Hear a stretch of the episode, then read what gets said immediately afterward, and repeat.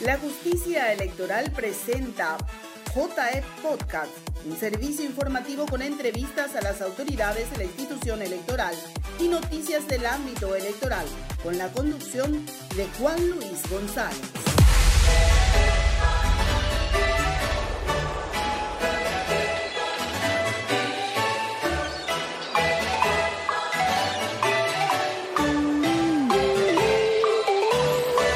Señoras y señores, bienvenidos a JE Podcast, el servicio informativo de la justicia electoral semanal, conducido por su servidor Juan Luis González, aquí de la Dirección de Prensa y Publicidad.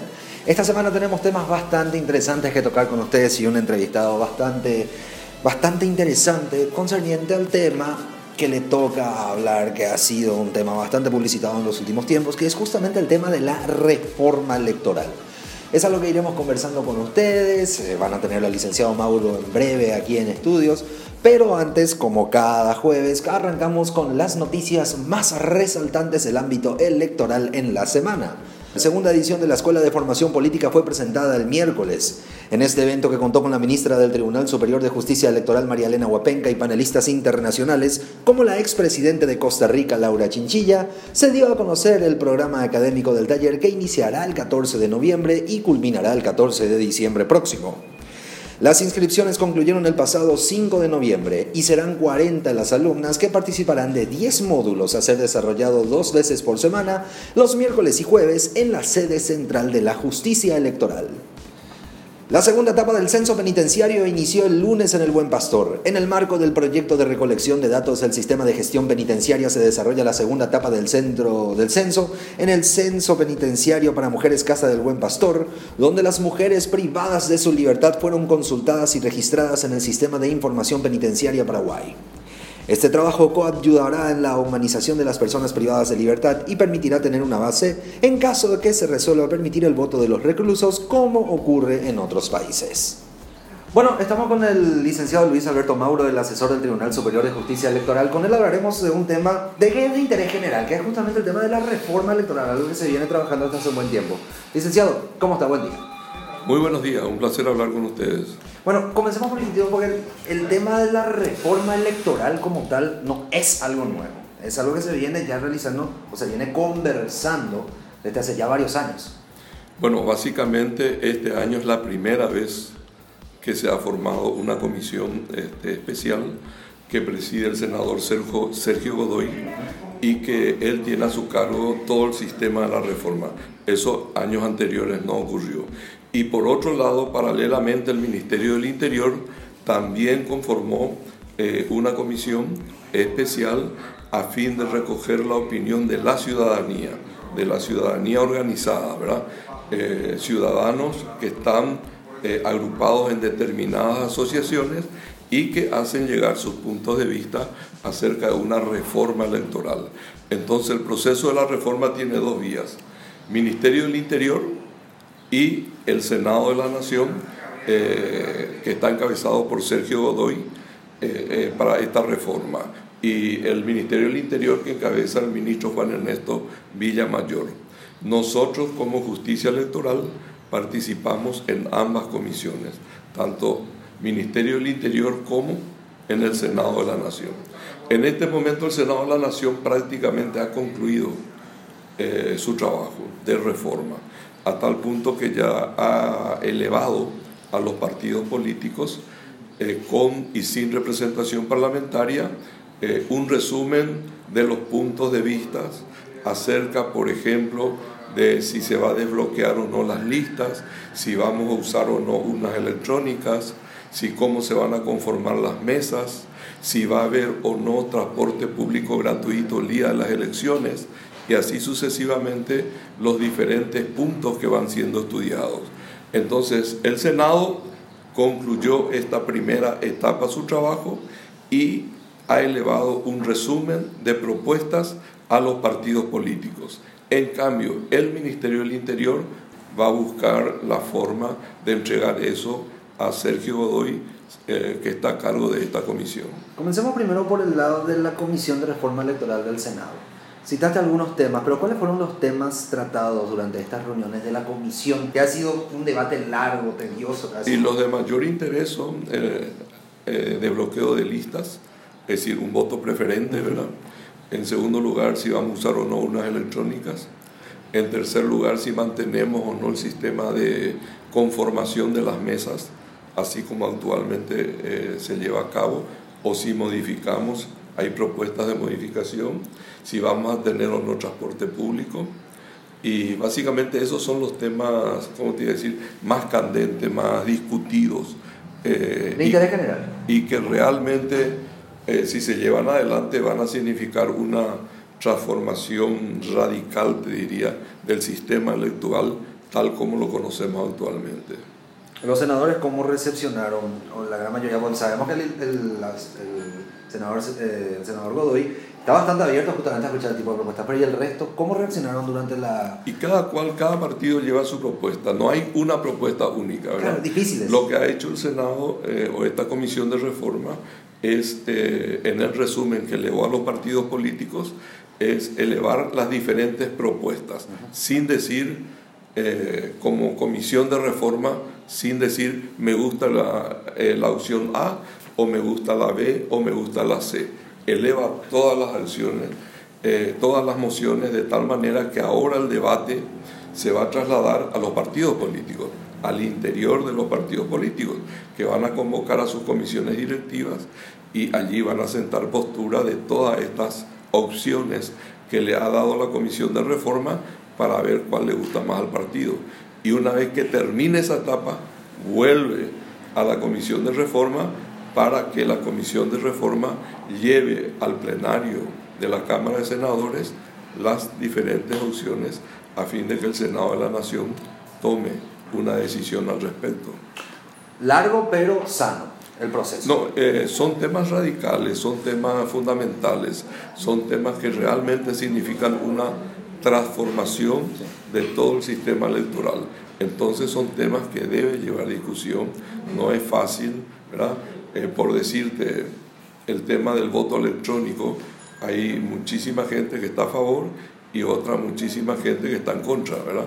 Señalando que el voto electrónico evita que uno vea su voto, por ejemplo, ¿verdad? entonces quieren un voto electrónico con ticket, de tal manera mantener el ticket donde uno mira qué es lo que votó, a ver si la máquina responde a la intención del elector. Todos estos temas son polémicos, ¿verdad? Y yo creo que es muy sano para todos, para la nación paraguaya, eh, que se discute y que se discuta a profundidad.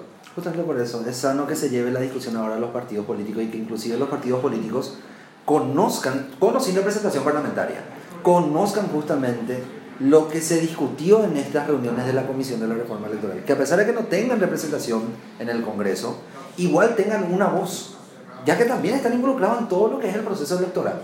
Claro, y la innovación que se ha dado en esto es que ha participado por primera vez en la historia la sociedad civil, las numerosas organizaciones civiles que a lo mejor no conocen a profundidad el sistema electoral paraguayo, pero que ellos expresan ahí en qué tienen más confianza.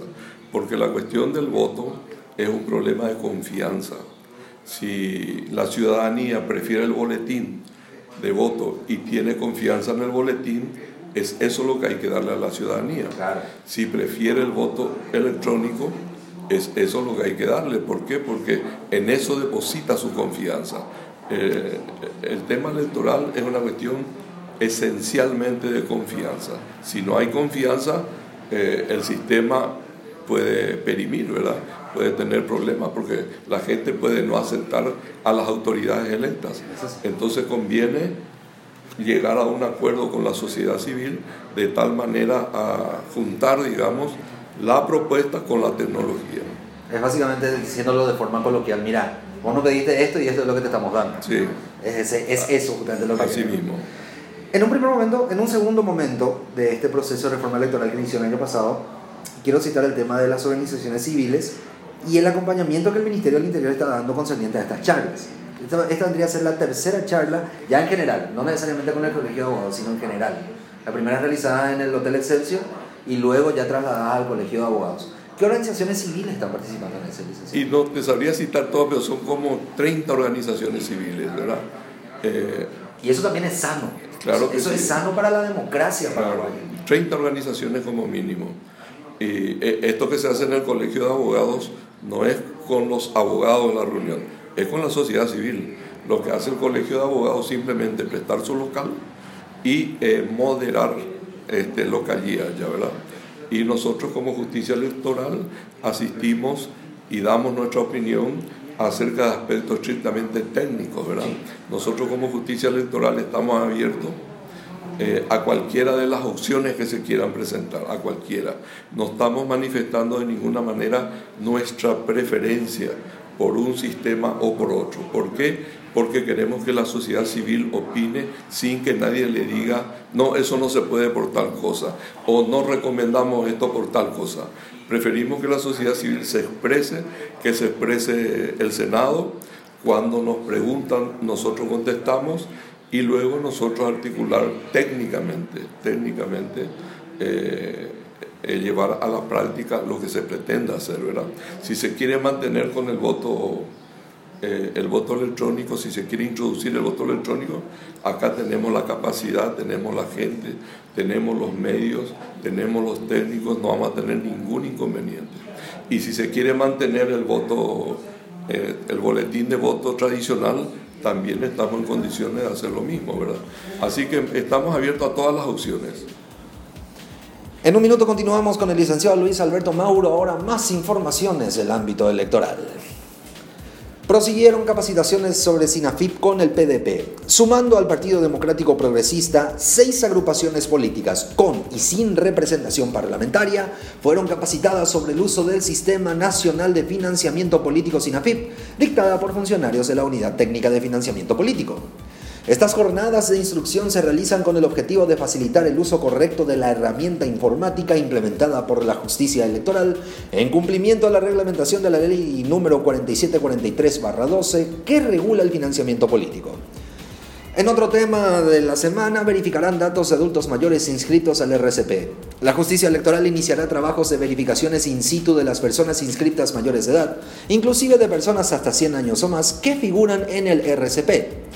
Esta labor encabezada por la Dirección de Actualización y Depuración del RCP y en conjunto con las direcciones de recursos electorales y logística electoral buscará mantener el registro cívico permanente lo más actualizado posible y funcionarios distritales y parroquiales de todo el país están asignados a trabajar en esta auditoría. Varias organizaciones intermedias realizaron sus procesos electorales con acompañamiento de la justicia electoral. La Asociación de Magistrados Electorales del Paraguay y la Comisión Vecinal Barranco Paraguarí y Comuneros del Barrio Ricardo Brugada recibieron asistencia técnica y logística en sus comicios, mientras que la Dirección de Servicios Electorales capacitó sobre proceso electoral a alumnos de las carreras de Derecho y Criminalística de la Universidad Politécnica Filial Ñembú y a estudiantes de la carrera de Derecho de la Universidad Nacional de Asunción Filial Cacupé. El servicio que presta la justicia electoral, vale la pena aclarar, es gratuito y se brinda conforme a lo que establecen preceptos constitucionales. Para solicitar el acompañamiento, la ciudadanía puede acudir a cualquiera de las oficinas del registro electoral a nivel país o a la Dirección de Servicios Electorales aquí en sede central de la Justicia Electoral o llamando al 021-618-0111. Continuamos la entrevista, licenciado Mauro. Eso es, eso es algo que quiero recalcar, licenciado el tema de que la justicia electoral participe de estas reuniones, no como parte preopinante, sino como parte técnica. Es el que escucha las recomendaciones y dice, mira, esto es, esto es lo que sucede con este tipo, con este tipo de sistema que ustedes proponen. Eso, eso quiero resaltar porque existe pues una suerte de malcomprensión social en ese punto. Donde la justicia electoral supuestamente está, pero es para dirimir este su lado. No es así. No, nosotros estamos para escuchar, para escuchar todas las propuestas, ver la viabilidad de esas propuestas y luego llevarlas a cabo.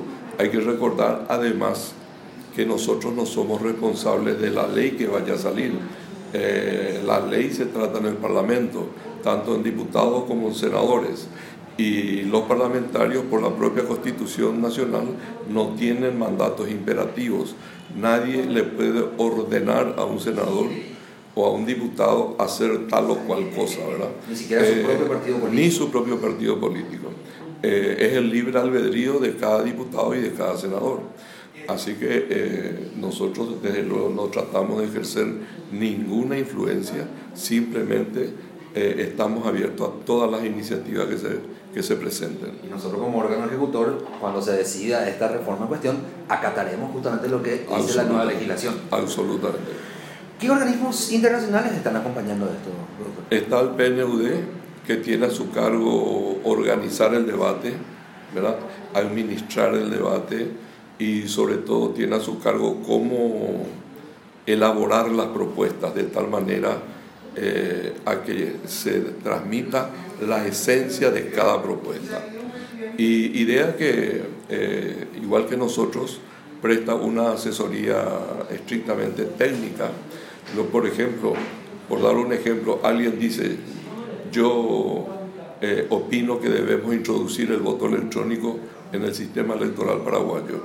Y lo que hace IDEA, que es una organización mundial, lo que hace es decir eh, qué países eh, tienen voto electrónico, qué experiencia tienen con el voto electrónico, qué defectos o qué fallas afloran en el voto electrónico y así sucesivamente en cada tema. O sea, te dan un panorama del sistema electoral a nivel mundial, no solamente de América Latina. Y eso, eso es digno de resaltar, que la, que la palabra, la voz que ponen los expertos de ideas representados por la magistra Lourdes González, la voz que ponen es justamente de experiencias de afuera. De afuera. Y esas experiencias de afuera contribuyen también a enriquecer el proceso electoral. Absolutamente contribuyen. ¿Por qué? Porque te da un panorama, ¿verdad? Claro. Ahora, cada país eh, toma la decisión según su idiosincrasia. Ahí está. Solamente cada país, eso es. Y cada país tiene la soberanía para hacerlo. Y en segundo lugar, como también afirma el PNUD, no hay un sistema electoral eh, único eh, que resuelva todos los problemas.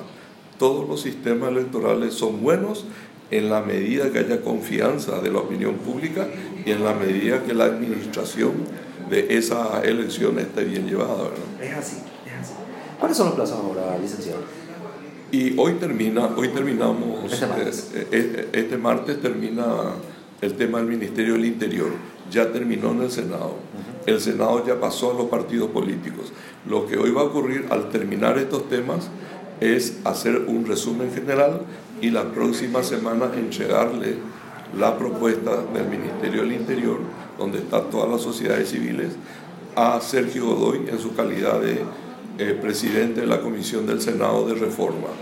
Y el presidente lo que va a hacer, Sergio Godoy, es entregar a su vez a los partidos políticos, ¿verdad? Así que eh, hoy culmina con este, los, los, temas que hoy vamos a manejar son financiamiento político, eh, el tema de cómo integrar las mesas y en tercer lugar la redacción de las altas, porque con todo este proceso lo que se busca es eh, que las altas, eh, que son lo que tienen validez jurídica en nuestro sistema electoral, es que esas altas se impriman en una computadora de tal manera que nadie esté copiando como hoy día se hace, ¿verdad? Eh, de puño y letra, elaborando un alta y las copias que te piden los veedores, que es un trabajo prácticamente inhumano, ¿verdad? que la gente está de las 5 de la mañana y a las 4 o 5 de la tarde cuando termina la votación tiene que ponerse a redactar y allí lo que la gente también por el cansancio se equivoca. En cambio, producido eso por una máquina, uno puede hacer las copias que quiera apretando un clip, ¿verdad? Y eh, no va a tener problemas. Yo estoy seguro que entre todas las reformas que se plantean, la que seguro va a salir es esta, eh, de las altas en forma informatizada. Forma digital. ¿Cómo? Forma digital. Sí, totalmente digital. La innovación tecnológica de la justicia electoral que ha realizado en los últimos tiempos es largamente celebrada, licenciado. Que justamente, por ejemplo, uno de ellos es el sistema 3. Sí. El sistema 3. Y usted durante las elecciones ha sido un... No, no voy a utilizar la palabra defensor porque el sistema 3 no necesita defenderse, por suerte. Se, se defiende por sí solo este sistema ha sido replicado o desea ser replicado por otros países. Eso es algo también digno de resaltar. Y que asumo que también se ha conversado en, este, en esta... Argentina va, envió técnicos para llevar adelante eh, nuestro mismo sistema y también en Uruguay. O sea, los directivos de los sistemas electorales de Argentina y Uruguay eh, han llevado la idea nuestra del TREP, que es digitalizado hoy día, ¿verdad? De tal manera a, a ver si pueden implementar en esos países. Otros países tienen el sistema TREP, ¿verdad? Eh, tiene, y, dan, eh, ¿cómo te diría?, con prontitud los resultados, de la misma manera que hace Paraguay. Por ejemplo, este mismo sistema tiene Colombia, este, tiene Ecuador, tiene Perú, eh, tiene Venezuela en su momento, ¿verdad? cuando realmente hacían elecciones, y parte de la Argentina, pero con una diferencia, está privatizado. Es decir, estas, estos sistemas electorales logran esto, la prontitud y la fiabilidad, pero con empresas privadas que cuestan millones de dólares, en algunos casos más de 20 millones de dólares.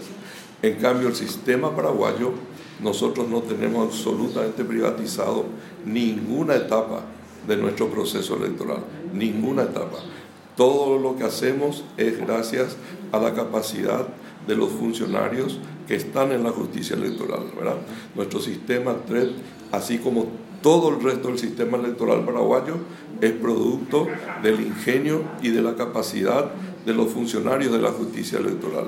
No gastamos un solo dólar en privatizar ninguna etapa del sistema electoral. Y eso eh, te diría un orgullo no solamente para la justicia electoral, sino para el país.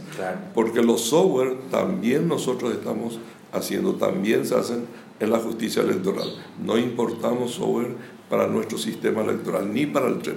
Todo fue hecho acá y eso, eso es algo que queremos mantener y tenemos instrucciones de los ministros de que en eso no vamos a ceder nada. Nosotros no vamos a privatizar absolutamente nada. ¿Por qué? Porque tenemos la capacidad de hacerlo. Claro, y es eso justamente, el tema de la innovación tecnológica, inclusive en estas charlas, sea con la Comisión de Reforma Electoral o las charlas con el, con el acompañamiento del Ministerio del Interior, siempre ha sido resaltado la necesidad, la importancia de seguir avanzando con las innovaciones tecnológicas en materia electoral. Porque eso creo yo, atrae más confianza aún al proceso. Y Mucho cuanto, más. Cuanto más sobre todo te ayuda en la rapidez, en la prontitud y te ayuda en que lo que vos imprimas sea incuestionable. Claro, porque vos encima ves, ves el y es incuestionable. En cambio, los otros te pueden cuestionar, ¿verdad?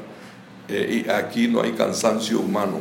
Exacto, el factor humano del cansancio queda eliminado con la máquina. Eliminado. Y lo mismo, volvamos al tema del sistema 3 durante las elecciones generales. La gente podía ver en vivo y en directo cómo se cargaban los votos. O sea, la informatización del sistema electoral que ha iniciado justamente con elementos con el sistema 3 han traído la confianza al proceso, al proceso electoral paraguayo.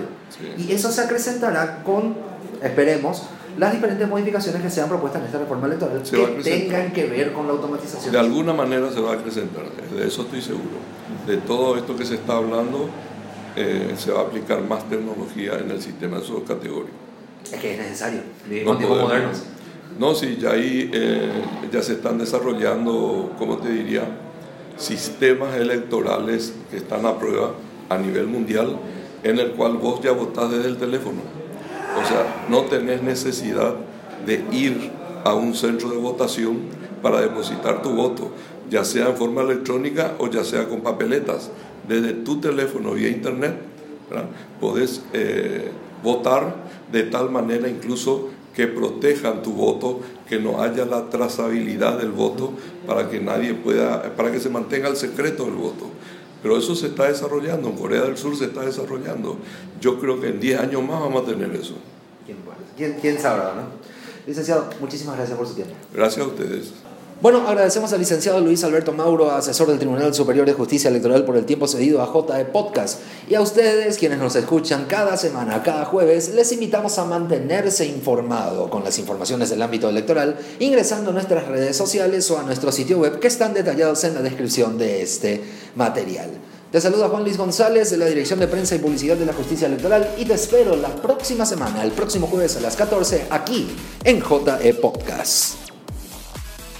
Gracias por acompañarnos en esta edición de JE Podcast. Cada jueves a las 14 horas te esperamos a través de esta plataforma para ofrecerte las informaciones del ámbito electoral y las entrevistas a autoridades para que conozcas de primera mano a la justicia electoral.